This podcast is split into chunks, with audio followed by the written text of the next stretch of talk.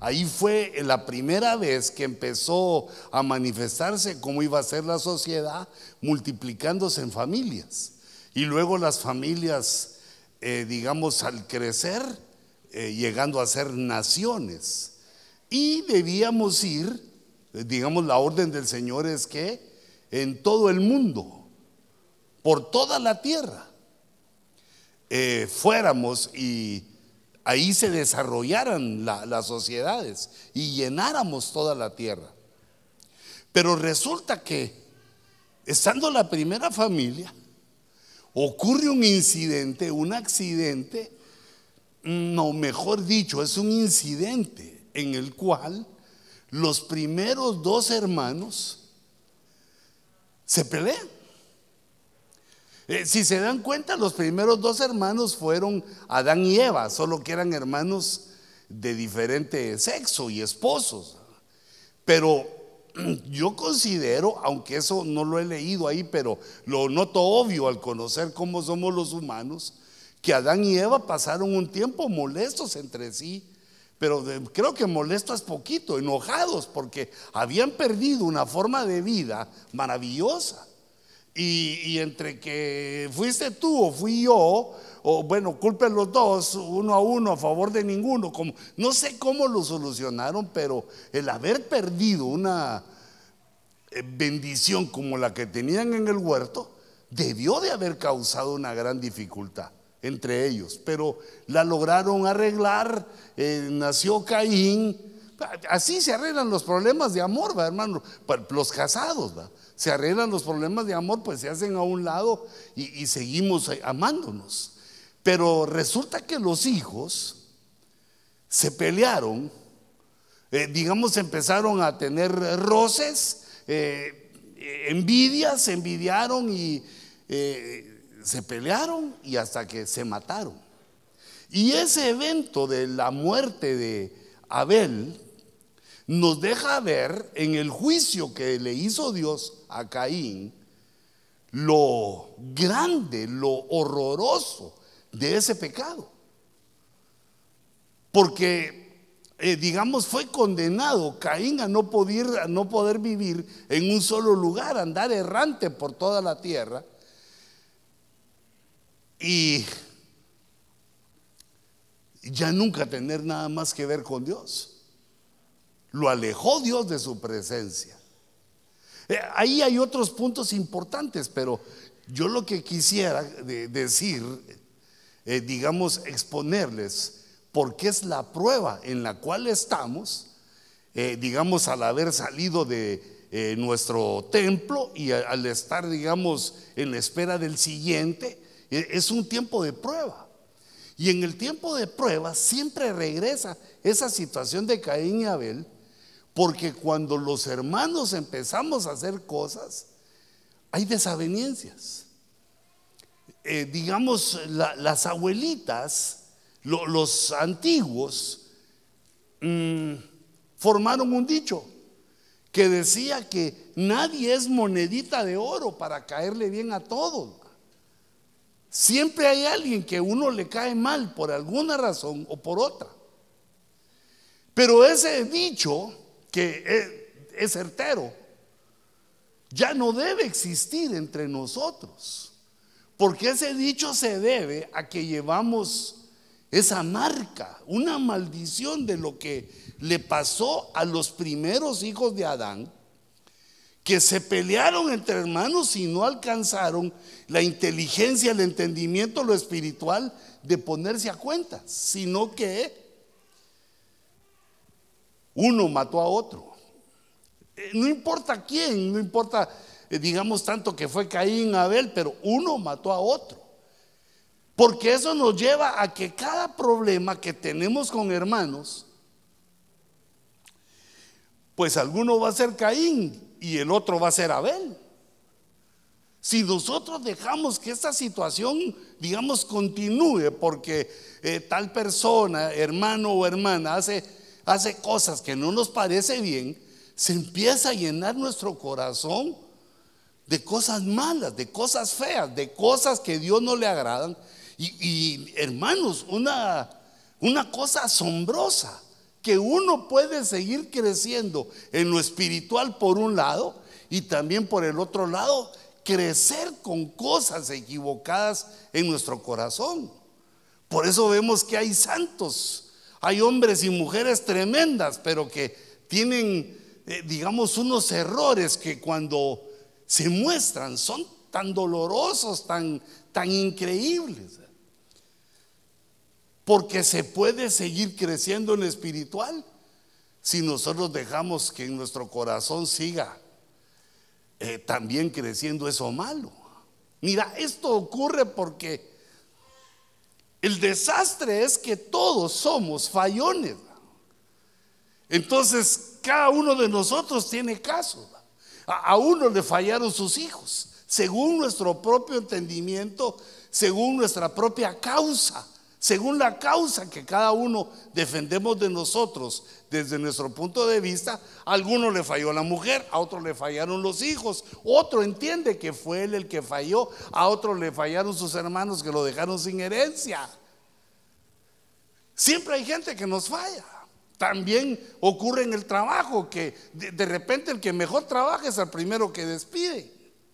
El que se sentía que lo debían felicitar queda fuera no, le corresponde lo que eh, pensaba él que merecía.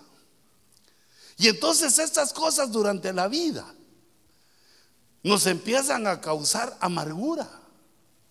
Y la amargura trae descontento y, después el descontento que ya lo traemos dentro empieza a crecer eh, en la iglesia porque eh, ahora somos de Cristo y tenemos un montón de hermanos nuevos que ni familia nuestra sombra, sino que la sangre de Cristo los ha hecho hermanos con nosotros. Y la palabra los afirma, hermanos y hermanas.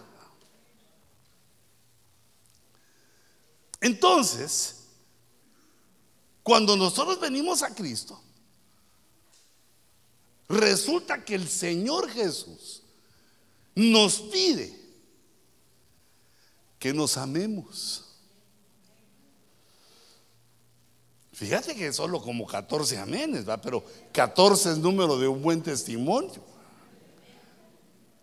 Porque hermanos, digamos aquí otra situación que entra es eh, nuestro orgullo, nuestro orgullo cuando nos han ofendido, han dicho cosas que no son correctas, han dicho cosas que son mentiras eh, y nos sentimos ofendidos o nos han hecho cosas. Nos sentimos ofendidos y entonces surge esta situación que hay pleitos entre hermanos.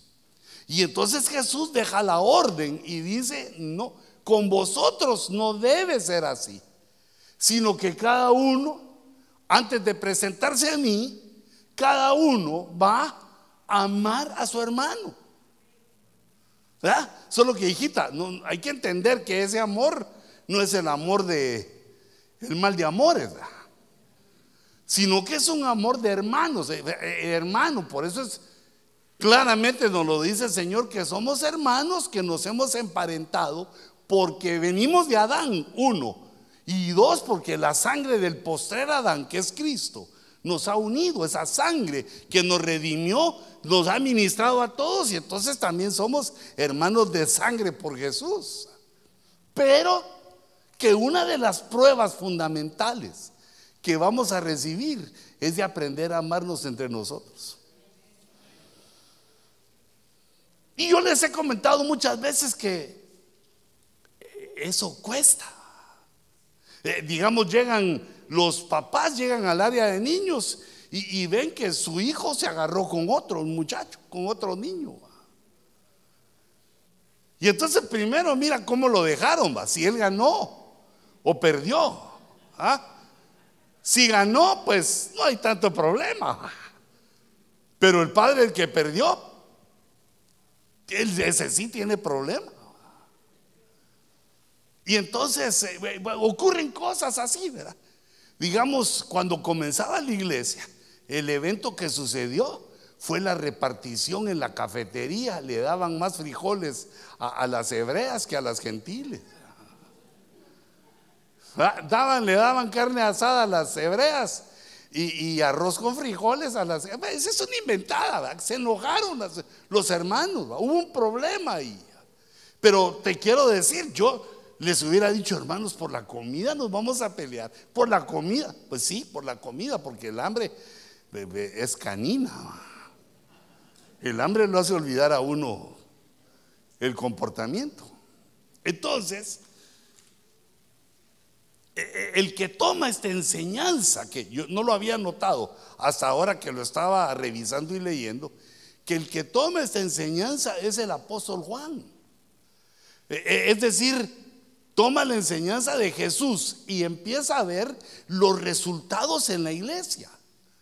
Porque nosotros, hermanos, nos acercamos a Dios porque queremos, queremos más de Él.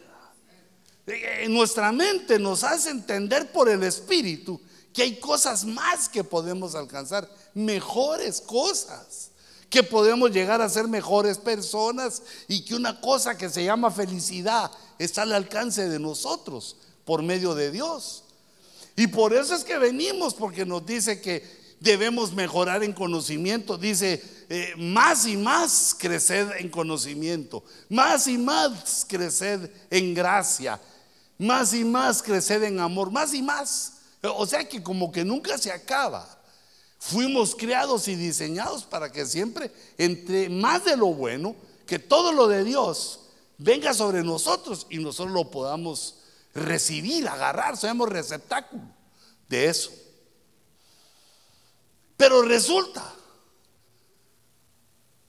que si nosotros no cuidamos la relación con nuestros hermanos, ocurren varias cosas graves que el apóstol Juan lo empezó a ver en la iglesia incipiente. Lo empezó a escribir, eh, lo, lo dejó por escrito para que nosotros nos enteráramos. Por ejemplo, Dice primera de Juan en el capítulo 2 y verso 9, el que dice que está en la luz y aborrece a su hermano, está aún en tinieblas. Pero esto me hace entender a mí, y si ustedes van conmigo en mi pensamiento, que el apóstol Juan miraba que había hermanos que decían, que estaban en la luz, en la luz de Cristo, en la luz de Dios, en la luz espiritual. La luz vino al mundo y nos alumbró. Y ellos decían, estoy en la luz, pero aborrecían a los hermanos. O, por lo menos a alguien, ¿verdad? Porque también no, no todos los hermanos le caen mal a uno. Hay algunos que sí son dulces para nuestros ojos. Pero fíjate qué importante esto, que Él recoge esta, esta impresión y entonces Él dice, el que ama a su hermano, sigue Él diciendo, el que ama a su hermano permanece en la luz. E, eso quiere decir que cuando nos habla Dios, cuando venimos a Cristo, vemos la luz de Dios, estamos en la luz de Cristo, pero no solo es de llegar a la luz, sino de sostenernos en la luz de perseverar en la luz. La luz no es de que lleguemos un ratito y después nos regresemos a las tinieblas, sino que era de permanecer en la luz. Entonces escribe ahora Juan, sigue escribiendo en el 2.9 o en el 2.10, dice, el que ama a su hermano permanece en la luz. Ahí está. Tiene estas dos... Características, beneficios espirituales, el amar a los hermanos. Dice, el que ama a su hermano permanece en la luz y no hay causa de tropiezo.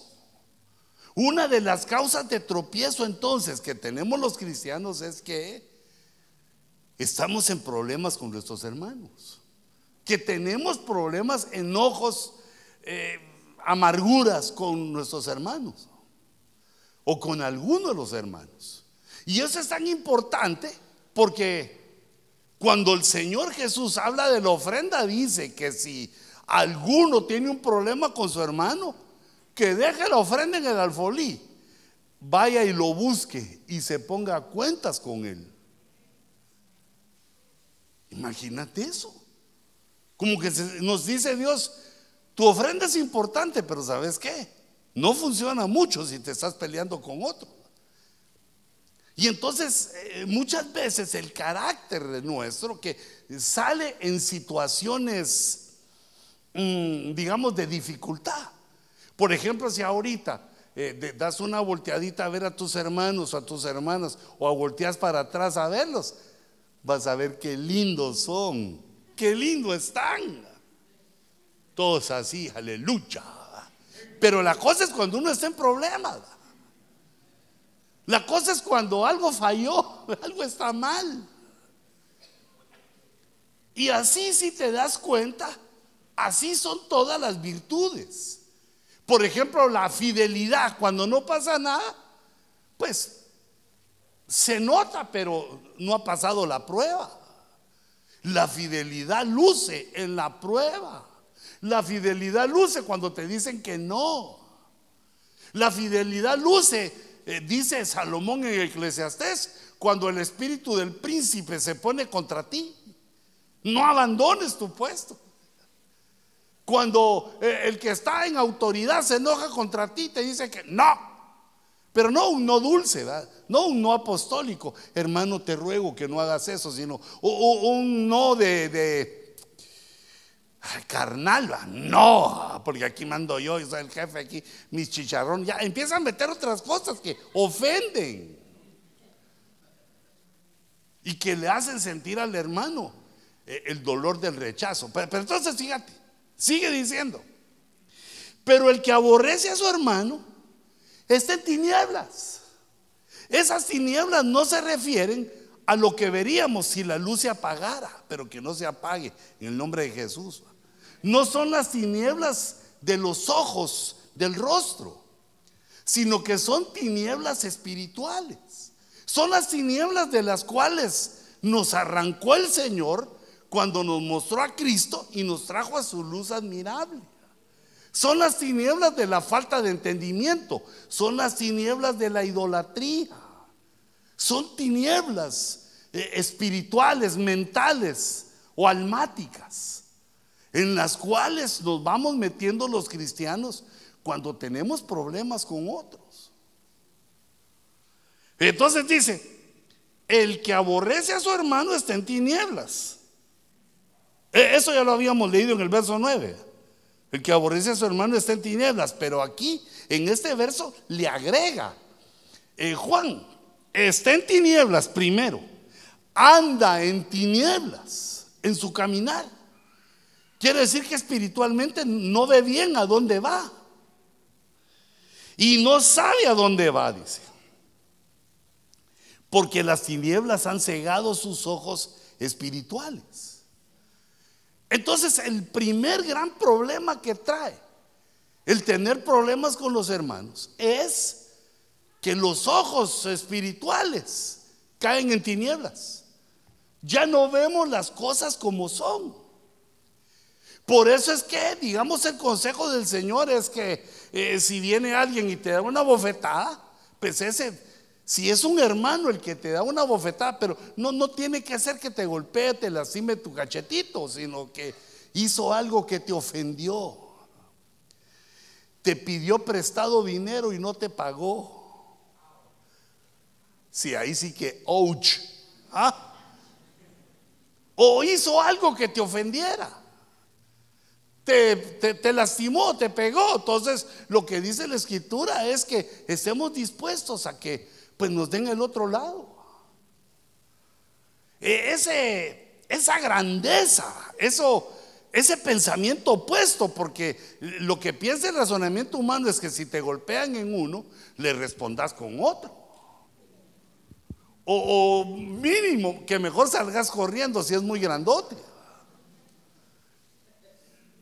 Pero resulta que Jesús no dice eso. Porque si el que lastimó es hermano, no vamos a, alejarnos de Él, porque es una falla que Él tiene, o quizá la falla es de nosotros. Hay que discernir eso todavía. Ni vamos a huir, ni lo vamos a dejar, y, y tampoco vamos a devolvérsela. Los cristianos no devuelven las agresiones. No, no, perdón, pero no devuelven, no, no devolvemos las agresiones. Sino que el amor que Dios pues, ha puesto en nosotros lo que hace es denotar que damos un perdón, que nos comprometemos a olvidarlo, a no tomarlo en cuenta, a seguir adelante eh, en la situación, porque resulta que hemos, hemos sido hechos, hemos llegado a ser hermanos. ¿Qué pasa cuando uno se pelea con un hermano? Primero que seguro que el diablo, que el Señor lo reprenda, ahí anda haciendo algo.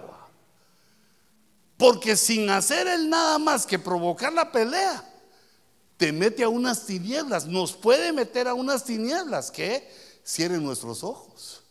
Eh, eh, eh, o es decir, si no los cierran, pero de todos modos, aunque los tengamos abiertos, las tinieblas no dejan ver. Entonces nos pone el Señor para tomar una decisión. La decisión de perdonar al que nos daña y tener nuestros ojos abiertos o entrar en lo carnal y que poco a poco las tinieblas vayan apagando nuestros ojos. Mira, un hermano de que era sentido. Cuando la iglesia comenzó, uno de los hermanos más sentidos era el apóstol Pedro. Porque él llega y le dice, Señor, me volvió a pedir perdón el hermano que me falló. ¿Hasta cuántas veces lo de perdonar? Porque si él le preguntó a esos señores, porque alguien, algo, alguien le había hecho algo. Yo, digo que fue Judas el que le hizo algo, pero como no sale ahí, Pero él le pregunta al Señor y fíjate, se pone en una en una situación como quien dice, Señor, yo he aprendido de ti. Yo, yo soy espiritual, yo, soy, yo ya soy tremendo, casi estoy como tú, Señor, porque le dice, lo voy a perdonar 70 veces 7. Pues 70 veces 7 es 490 veces. Y yo te estoy diciendo de dos, a que te dieron uno y que si te quedas para el otro. Pero Pedro estaba diciendo, ¿Cuánto es el límite? no, fue Jesús el que le dijo 70 veces 7. Pero él le dio un límite así como, yo estoy como para perdonar, Señor, pero ese ya me la hizo muchas veces. 70 veces 7, cada día. Es decir, que el entendimiento es que aunque te la vuelva a hacer. Porque, ¿por qué una persona se porta de tal manera que ofende a su hermano? Porque algo tiene malo en el corazón, pero así venimos todos. Fíjate que hasta el que no quiere ofende. Por ejemplo, digamos, hay personas que se ofenden cuando no la saludan en la iglesia y si el otro hermanito es choconoy, eh, no, choconoy no está mal dicho. Si el otro hermanito no mira bien. Ah, y tú lo, tú lo saludaste y te sonreíste, pero aquel lo que vio fue un bulto que iba pasando, no, no vio. Porque uno juzga por su, por su condición. Si uno mira bien, piensa que todos los demás miran bien. Fíjate, por ejemplo, yo lo que he llegado a hacer, que le cae mal a, muchos de los que están conmigo, ¿verdad? Que yo voy saludando a todos, que como que fuera presidente. Yo el que medio miro, que levanta la mano, se peina, yo lo saludo también porque, porque me han dicho, hermano, porque usted, usted por qué no saluda?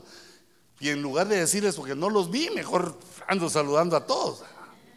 Pero digamos, este es un caso donde yo digo, donde me hace entender el Señor que uno juzga por lo que, lo que tiene. No está pensando, el hermano puede estar en una situación difícil, e, el hermano tal vez se peleó con su esposa, alguna situación le pasó que está en un momento malo y nos ofende. ¿Y qué es lo que debemos hacer nosotros? Perdonar. Porque si no, las tinieblas cierran nuestros ojos. Ya Dios nos arrancó de las tinieblas y nos puso en su luz admirable.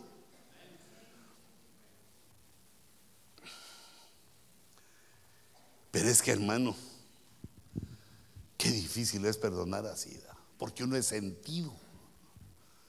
Uno tiene sus sentimientos muy, como te dijera yo, como sin piel, como descarnado. una gotita de sal te cae y te arde, ¿va? te cae el limón, olvídate, te retorces. ¿va?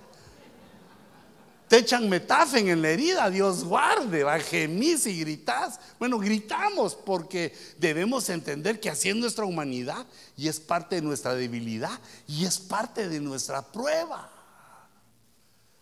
Es parte de nuestra prueba. Soportar a los hermanos y también discernir a los que no son hermanos, a los falsos hermanos y, distintas categorías de hermanos y también a los que son hermanos y parecen que no fueran. Porque la Biblia nos enseña claramente que vamos a ir eh, en la iglesia junto el trigo con la cizaña. Pero a la cizaña no les gustan los primeros cultos así en, en los lugares así nuevos. Y también la esperanza es que la, que digamos que la cizaña se convierta. Eh, entonces, bueno, fíjate, primer problema, puede cegar nuestros ojos sin que nos demos cuenta, porque estos siguen viendo, pero los del corazón, los ojos espirituales, y entonces nos llevan los problemas con hermanos o, hijitas o con hermanas. Esos problemas nos llevan a la carnalidad, a que venga esa tiniebla y empecemos a ver como antes, a regresar a ser como antes, que íbamos por vista. Todo lo que hacíamos era por lo que mirábamos, por lo que razonábamos, resonábamos, por lo que entendíamos. Y se nos olvidó que ahora en Cristo eh, es por fe, no es por vista, sino que vamos por fe y la fe lo que dice es que nos debemos amar los unos a los otros. En el capítulo 3, bueno, e, en el capítulo 2 analiza Juan en su primera epístola ese problema de, los hermanos que trae tinieblas. En el capítulo 3, desde el verso 10, analiza otra situación que ocurre cuando no nos amamos, cuando hay problemas con los hermanos. No debemos tener problemas con ningún hermano, a menos que Él los tenga con nosotros y sea secreto. Porque algunos hermanos, eh, digamos, eh, su enojo es porque el otro tiene mejores cosas que él. ¿Ah? O alguna situación así que el otro no lo alcanza a ver. ¿Por qué le caeré mal yo a este? Después, pues la envidia, el celo, la venganza, eh, esas cosas feas. Pero mira esta, 3.10, primera de Juan dice, en eso se reconocen los hijos de Dios y los hijos del diablo. Fíjate, ese es la, el discernimiento que debemos tomar todos para ver eh, en la iglesia. Ahí están los dos, mira. En esto se reconocen los hijos de Dios y los hijos del diablo. Todo aquel que no practica la justicia no es de Dios. No es de Dios. Y luego dice, tampoco aquel que no ama a su hermano. Entonces hay dos situaciones en las que nosotros podemos reconocer a los hijos del diablo. Primero que son injustos y no les importa. Van siempre en pos de la injusticia, que es lo que a ellos les conviene, que es lo que conviene en un momento determinado. Eh, no valoran la justicia, sino que hacen lo que les conviene. Entonces esos Aquí dice, me da pena a mí decirlo, pero aquí dice, eso no es de Dios y tampoco aquel que no ama a su hermano. Quiere decir que esa situación De, de tomar a nuestros hermanos en sus fallas. Pero esto no es nada, hermanos. Imagínate los que somos casados. El cónyuge tiene que pues vivir con los errores de su marido de su mujer, de su cónyuge. Ambos tenemos que aceptar vivir con los errores, con su alma, con su carnalidad. Tenemos que aceptar a vivir eh, con eso. y eso que solo somos hermanitos de dos, imagínate de todos nosotros. El tener enemigos, el empezar a, a tener enemistad con los hermanos no es de Dios, nos quita. En esto vas a discernir a los hijos de Dios y a los hijos del diablo. Entonces, si uno ya no es de Dios, ¿de quién es? Mm. Ah, si uno se pone en el punto de que esto no es de Dios, el que no ama a su hermano tampoco es de Dios. Y si no es de Dios, ¿este de quién es? Pues del diablo.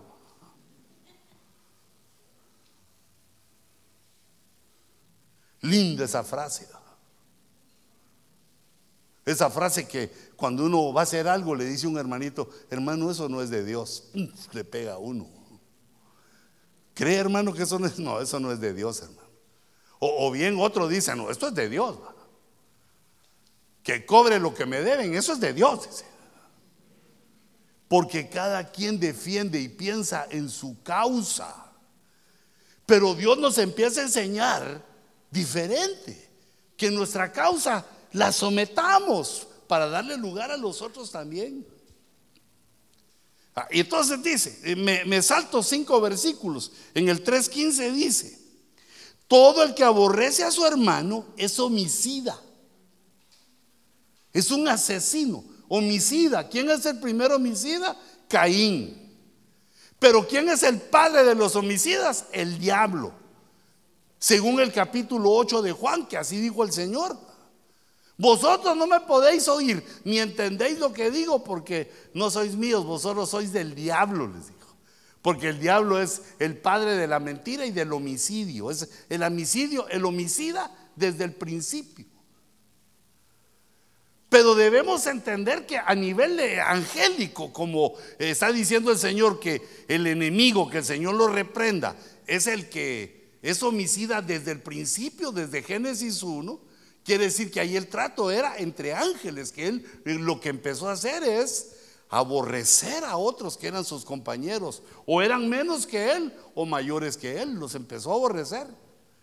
Porque aquí lo sitúan como el primer homicida.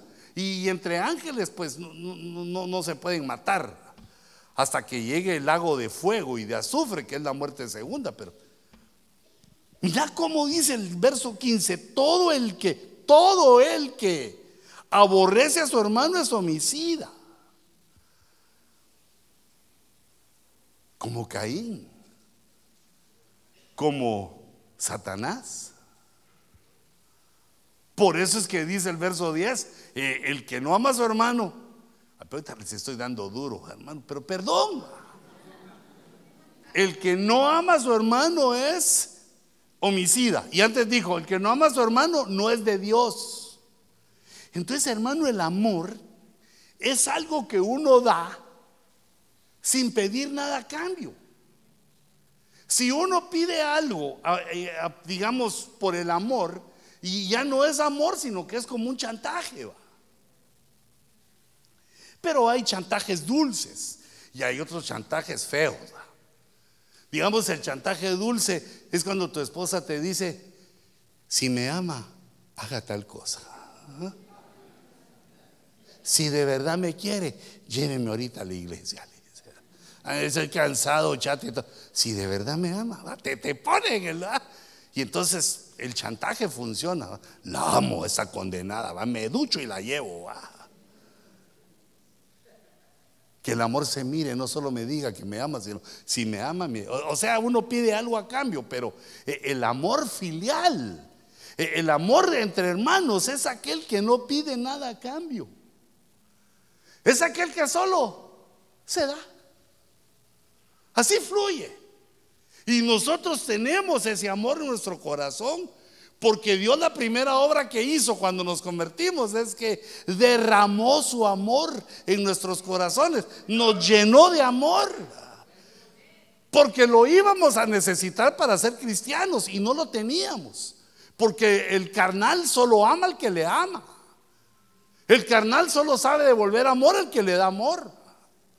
Pero nosotros por Cristo se nos ha derramado el amor y entonces tenemos amor para amar a Dios, amor para amar a nuestra familia, amor para amar a, los hijos, a la esposa, hasta amor para la suegra. Ay, amor por los hermanos.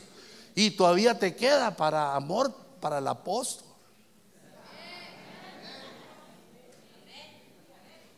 O sea que no, no nos está pidiendo Dios algo que no nos haya dado. No nos está pidiendo Dios así como aquello de que, eh, hermano, maneje esa computadora. Yo no sé, yo no sé, usted maneje. Es que no, no, no estudié eso. Yo no sé, usted la maneja porque la maneja. Tenga fe, hermano, manéjela. No, no puedo, no, no, no estoy entrenado para esto. Eh, pero para amar Dios nos entrenó y nos derramó su amor. Por eso es que el error garrafal que se oye por todas las iglesias cuando miran a un recién convertido es que dicen, ah, está en su primer amor. Y dicen vos, ¿en cuál estás? Pero si sos trailer, estás como en el doceavo amor. Si es velocidad. Si para amar a Dios solo hay un amor, para amarnos solo hay un amor y es el primer amor que es el amor que uno da sin esperar nada a cambio.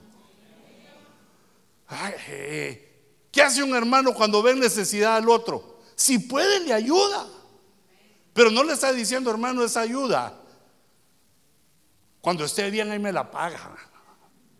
Esa ayuda le vamos a poner poquito, hermano, el 2% de interés mensual. No, no, soy bueno, mejor semestral. No, no se le cobra interés al hermano, ni que fueras banco. Ah, ni que tuvieras cara de secretaria de banco. No, no se presta dinero ni intereses. Sino que uno lo que hace es que si ve a alguien en dificultad, si tiene, le ayuda.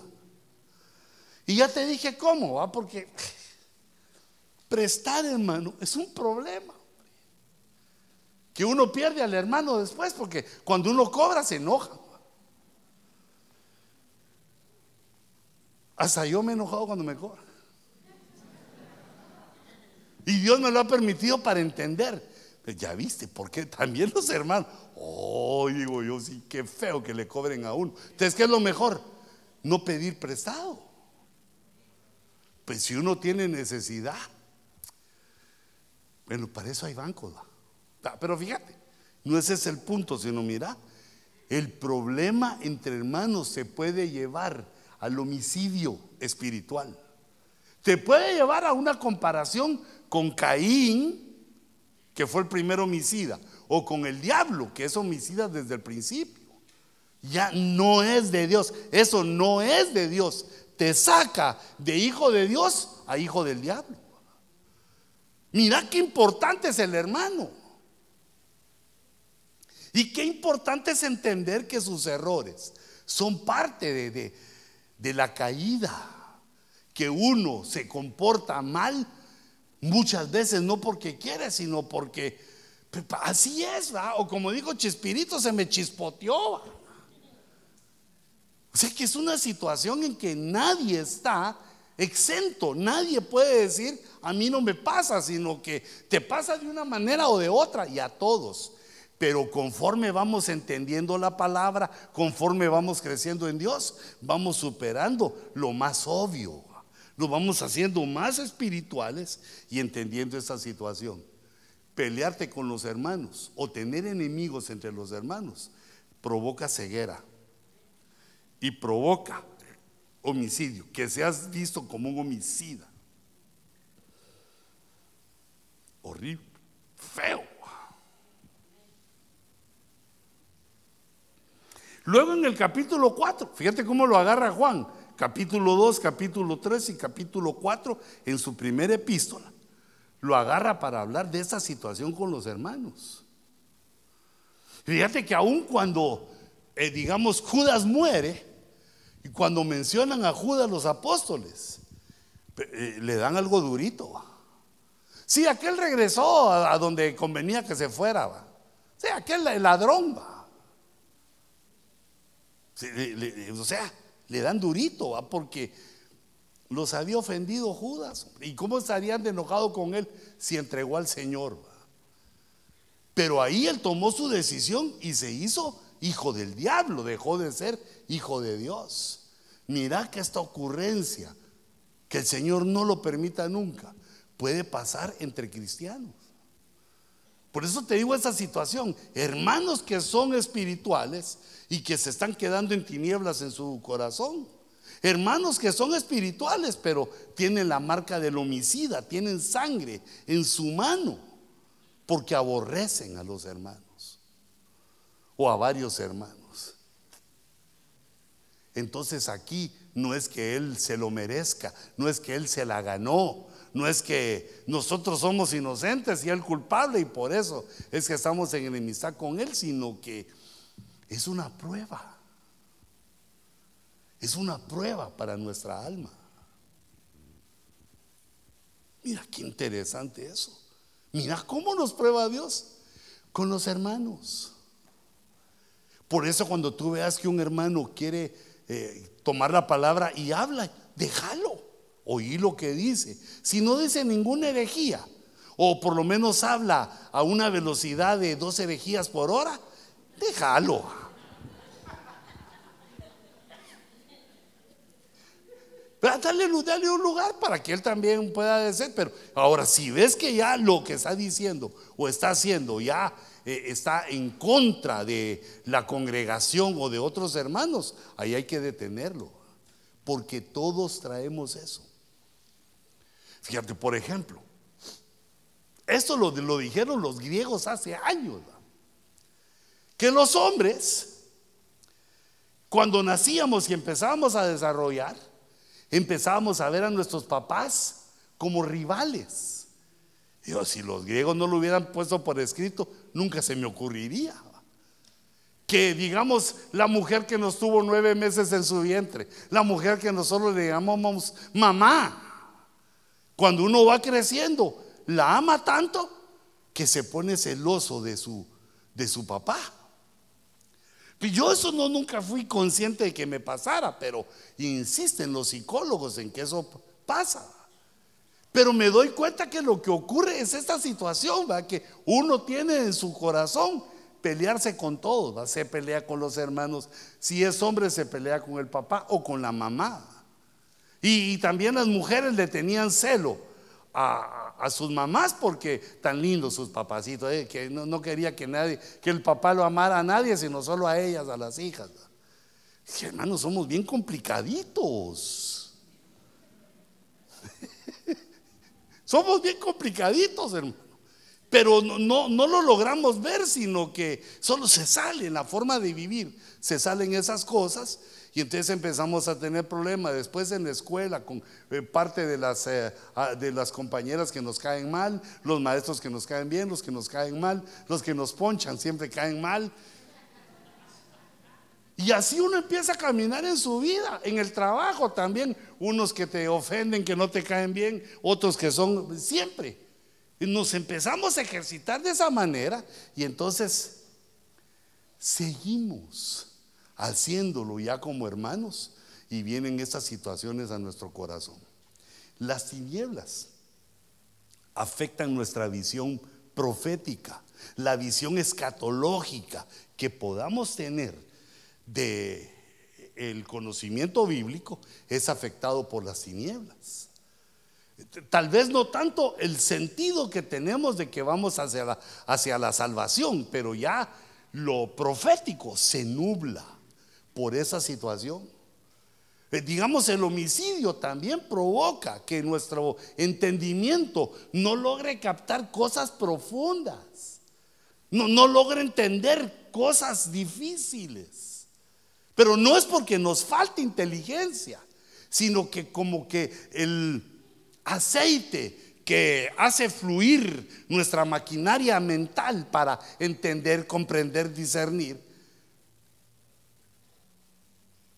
Necesita del amor para estar flexible. Es como el aceite que pone a funcionar de una manera adecuada nuestro entendimiento. Eh, pone eh, el sentido común, las cosas como corresponde. Que digamos, se logran ver también en la vida. Aquellos eh, hombres griegos, ¿verdad? Que tuvieron eh, esta visión y dejaron eso por escrito, ¿verdad? Que el muchacho se iba a pelear con su papá alguna vez porque él también estaba enamorado de su mamá. Pues es una trave eso tremendo, pero eh, fíjate que se da mucho. Tal vez no en ese sentido de que el hombre, el hijo está enamorado de su mamá, pero que la ama. Uno ama a su mamá toda la vida. Y ya muerta la recuerda también. Es una de las personas que queda toda nuestra vida, ya sea porque se portó bien o porque también nos hizo daño. Es tan importante que marca nuestra vida. Y entonces después cuando venimos a Cristo, se nos sale eso. E, el hacer los grupitos, los que me caen bien, los que me caen mal, los que más o menos, los legalistas, no, no los libres como... E, empieza a hacer uno eso. Y el apóstol Juan se da cuenta. Se da cuenta y lo, deja por escrito. Y se da cuenta también de las situaciones espirituales a los que lleva. Una de las maneras que, eh, digamos, en el trabajo, que uno se encuentra con muchos inconversos, una de las maneras con las cuales les das un guamazo espiritual que se quedan pensando en realmente en su propia vida y, en lo que ofrece eh, Cristo a su favor, es cuando, a pesar de que te hacen mal, vos les pagás con bien. A pesar de que te quisieron meter zancadía con el jefe, le hablaron mal de vos. Dijeron unas cosas que sí tenían razón, que son tus errores, pero le aumentaron un montón más de mentiras para que parecieras el monstruo de la laguna negra. Una cosa así horrorosa. Y el jefe ya te mira así. Y estás a punto de ser despedido. Y, lo sabes, lo entendés, lo discernís, lo notás. Y en lugar de hacerle mal, te haces bien el día que llegó sin lunch, abriste el tuyo y le dice, hoy me tocó de pollo, ¿querés la mitad de mi sándwich? Todavía. Y aquel dice, todavía este que me lo estoy asesinando, lo estoy matando, lo quiero dejar sin trabajo, sin pan para sus hijos. Todavía me ofrece. Por eso es que se dice que el amor no tiene adversario. Nada puede contra el amor. El amor es tan poderoso cuando lo das que hace que aquellos que te aborrecen te empiecen a respetar. Y los hebreos no lograron, digamos, entender eso. Se los enseñó Dios de una manera así eh, sesgadita y no lo lograban entender. Por ejemplo, les dijo Dios, si ves que tu enemigo tiene hambre, ellos dijeron, los dejo morir de hambre. Y Dios les dijo, dale de comer.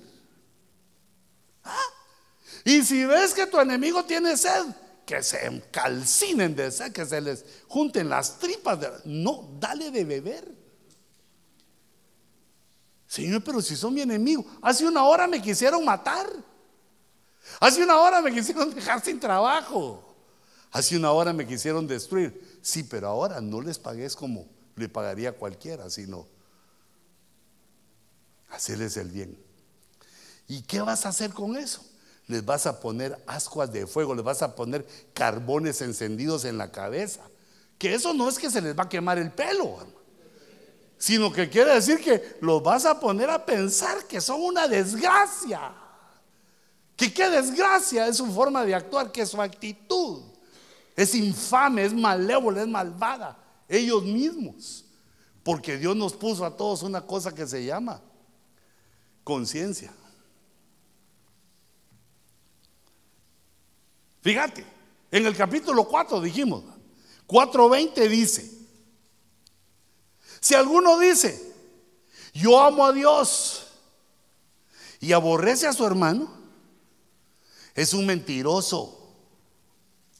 ¿Ah? Es del equipo de Pinocho.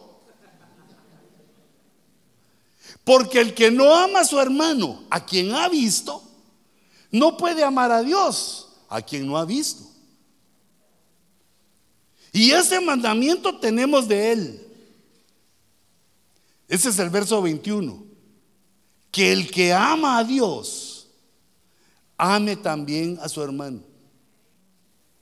Mira, este es un Mandamiento, dice el verso 21. Mandamiento viene de mandato, viene de al rayo, viene de ya, viene de chasquido de dedos, viene, viene de que es una orden. Que no, es, eh, no, acepta la orden, no acepta la excusa. Señores, que tú sabes que e, este sí me ha hecho, o esta sí me ha... No, ahí dice, este mandamiento tenemos de Él, que el que ama a Dios, ame también a su hermano.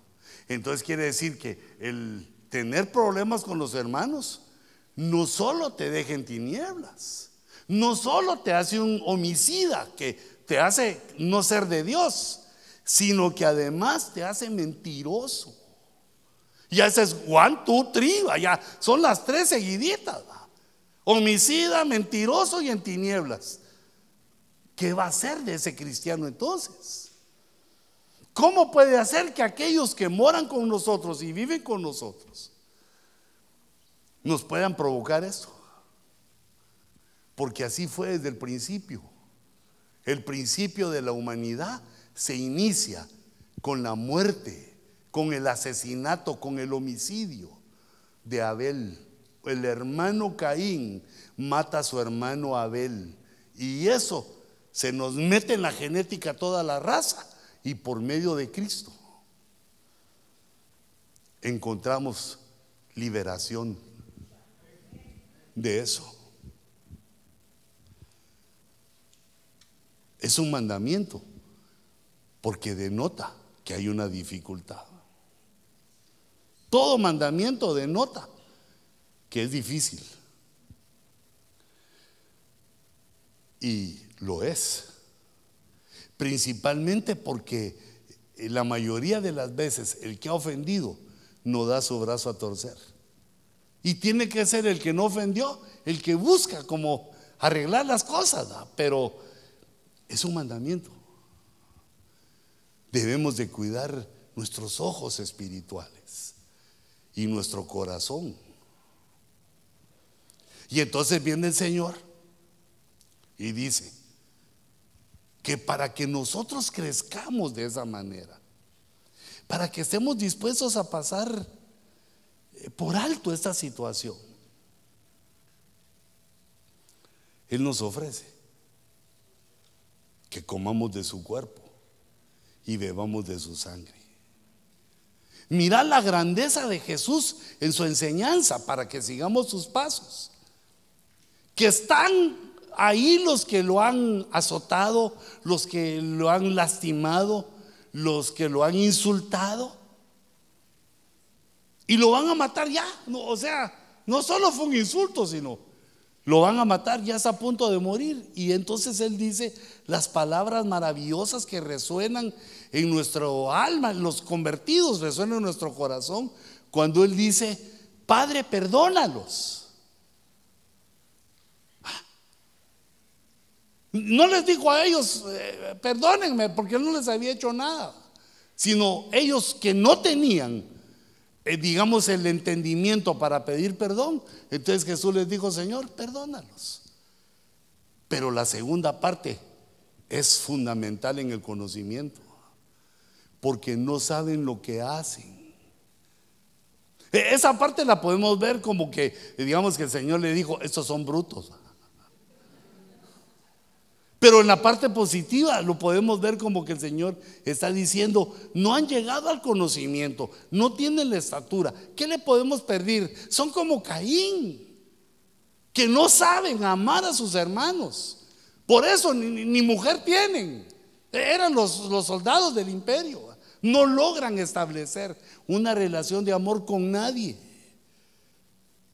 Perdónalo, Señor, porque esta grandeza de esas palabras y de esta enseñanza eh, en la escritura, la enseñanza apostólica de Juan, del trato con los hermanos, nos lleva a un entendimiento de que ser cristianos carnales no nos va a llevar a un buen destino, porque como estamos en tinieblas, ni sabemos a dónde vamos. Estamos perdidos, se nos, se nos cegaron los ojos espirituales. Y entonces, hijitos, yo los animo a que tomemos en cuenta esta palabra. Muchas veces no se puede tener una relación muy, muy cercana con algunos, pero por lo menos estar en paz. Fíjate lo que ocurre, que hay personas que se van de la iglesia, de una iglesia, porque ahí llega fulano. Ah, no, aquel ya sé quién es. No, e, e, ese, ese, el anticristo en chiquito, no, e, ese. ¿Y si Dios lo quiere restaurar? ¿Y si Dios lo quiere tratar? ¿Quiénes somos nosotros para oponernos? Ahora, si es un infiltrado, también ya lo tenemos chequeado.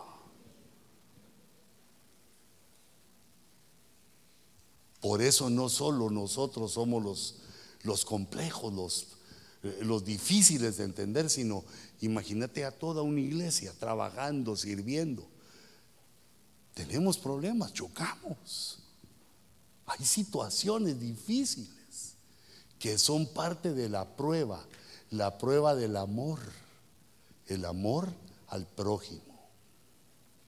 Y así como Cristo nos dejó los pasos, cómo fue Él caminando delante de nosotros. Y lo dejaron escrito, lo dejaron por escrito en los evangelios, en toda la Biblia. Ahora nosotros debemos caminar como Él anduvo, perdonando a los que nos ofenden. Señor, perdona nuestros pecados. Así decimos cuando rezamos el Padre Nuestro. ¿Todavía rezás o ya orás?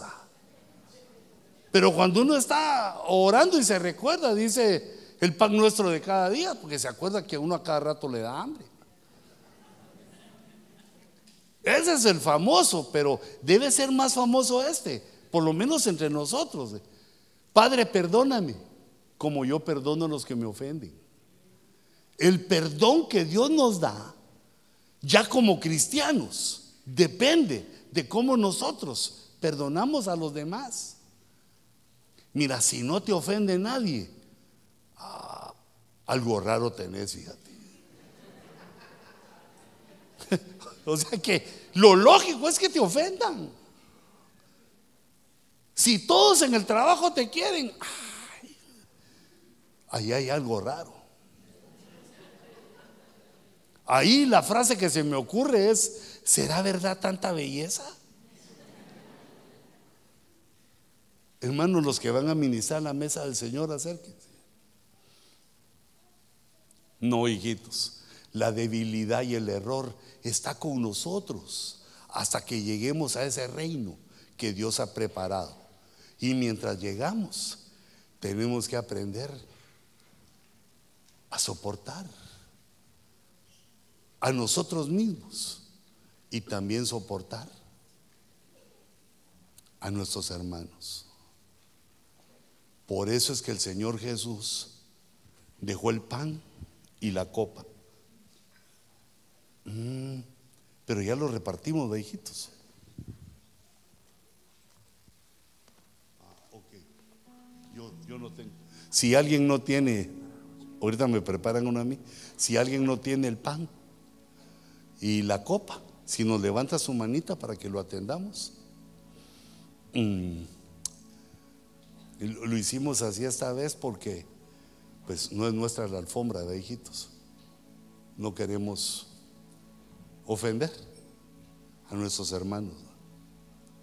Pero y si en algo lo hacemos, también sabemos decirle perdón. Lo sentimos y lo vamos a reparar.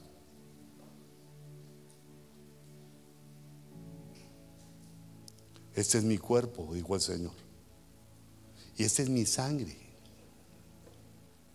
Ese cuerpo y la sangre que nos hace discernir.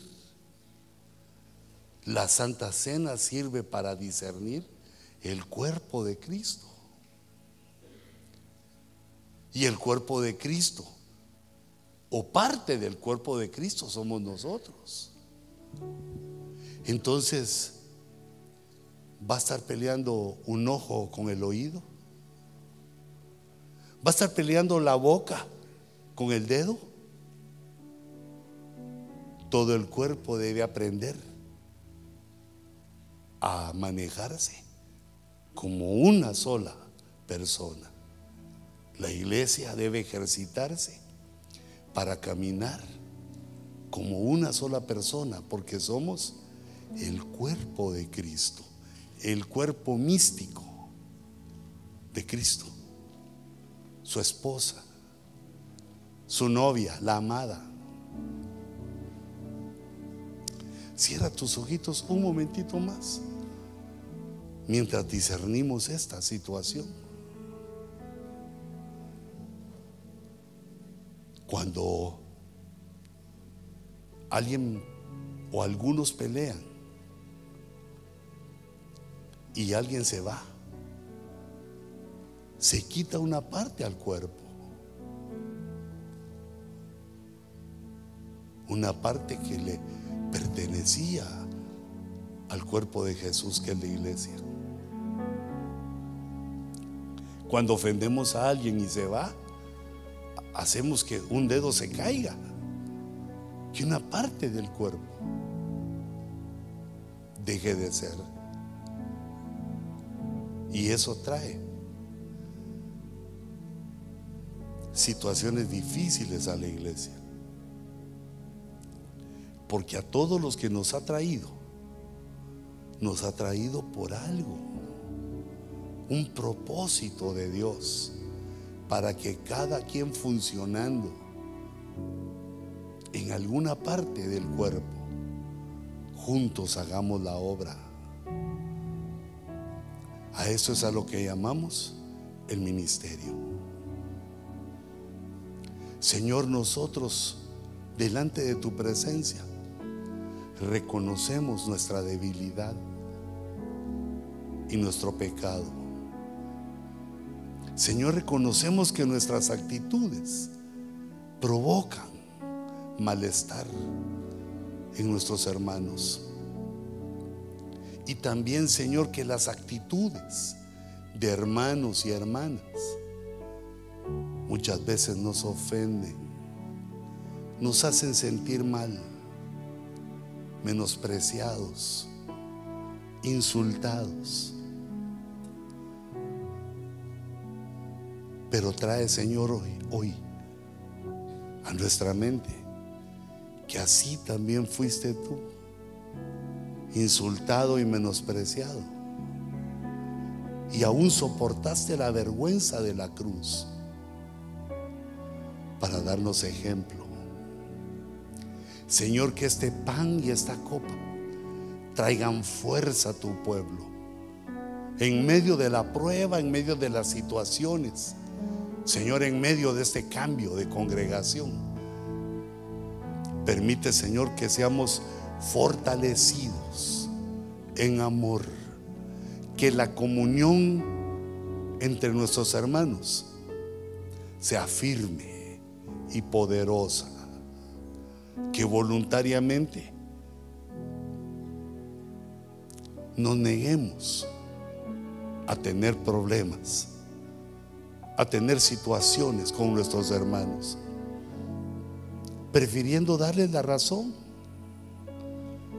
prefiriendo que salgan ellos vencedores, aunque no la tengan, prefiriendo eso a provocar tinieblas, homicidio y que tú nos veas, Señor, como mentirosos. Yo bendigo este pan y esta copa que hemos traído para celebrar tu muerte y tu resurrección. Para celebrar, Señor, las buenas noticias que nos has traído a tu reino, al reino que preparaste desde antes de la fundación del mundo.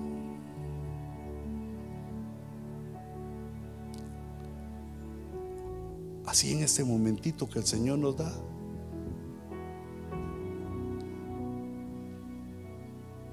Confiésale al Señor.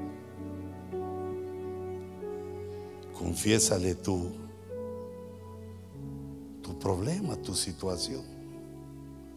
Ubica a las hermanas o a los hermanos que están en problemas contigo.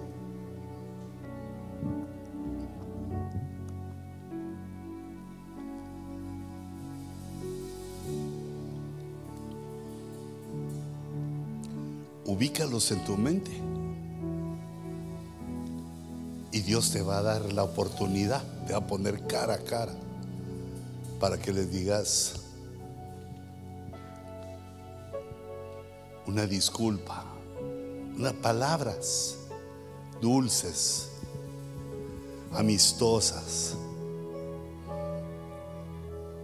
Señor, quita todo velo de tinieblas, toda acusación, Señor, de homicidas y mentirosos. Quítala, Señor, de nuestro corazón porque venimos delante de ti a confesarte que así como dice tu palabra, así somos y así nos ha pasado. Perdona, Señor. Levanta tu pan al cielo. Este pan tipifica el cuerpo de Jesús, que fue entregado a la cruz y al vituperio por amor a nosotros. Fue entregado para que Jesús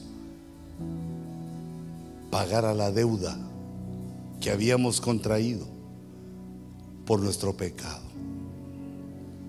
Este es el pan que descendió del cielo para traer a la iglesia la fuerza, la sabiduría, el entendimiento para caminar como Él anduvo, para seguir el camino que es Jesús. Comamos todos del pan ahora.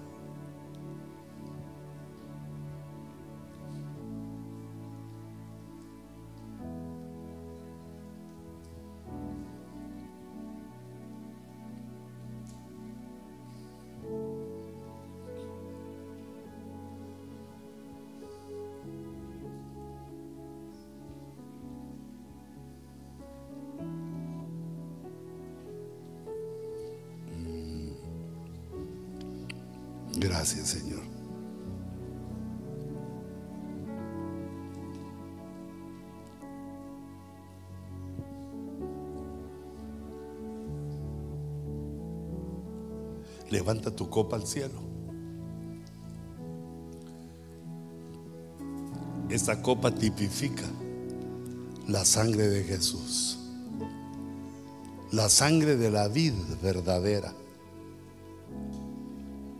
cuantas veces comáis este pan y bebáis de esta copa, la muerte del Señor recordáis hasta su venida. Bebamos todos de la copa.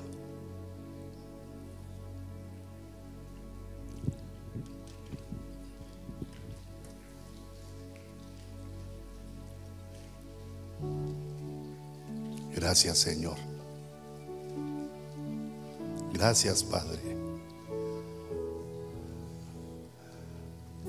Señor, yo sello esta palabra, sello este primer culto glorioso,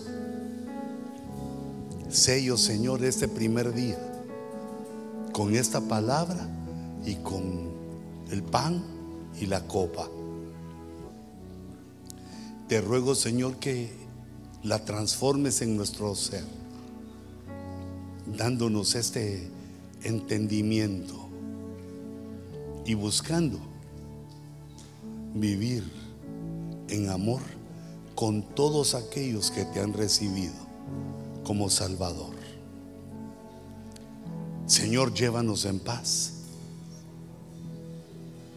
Guárdanos de lo malo.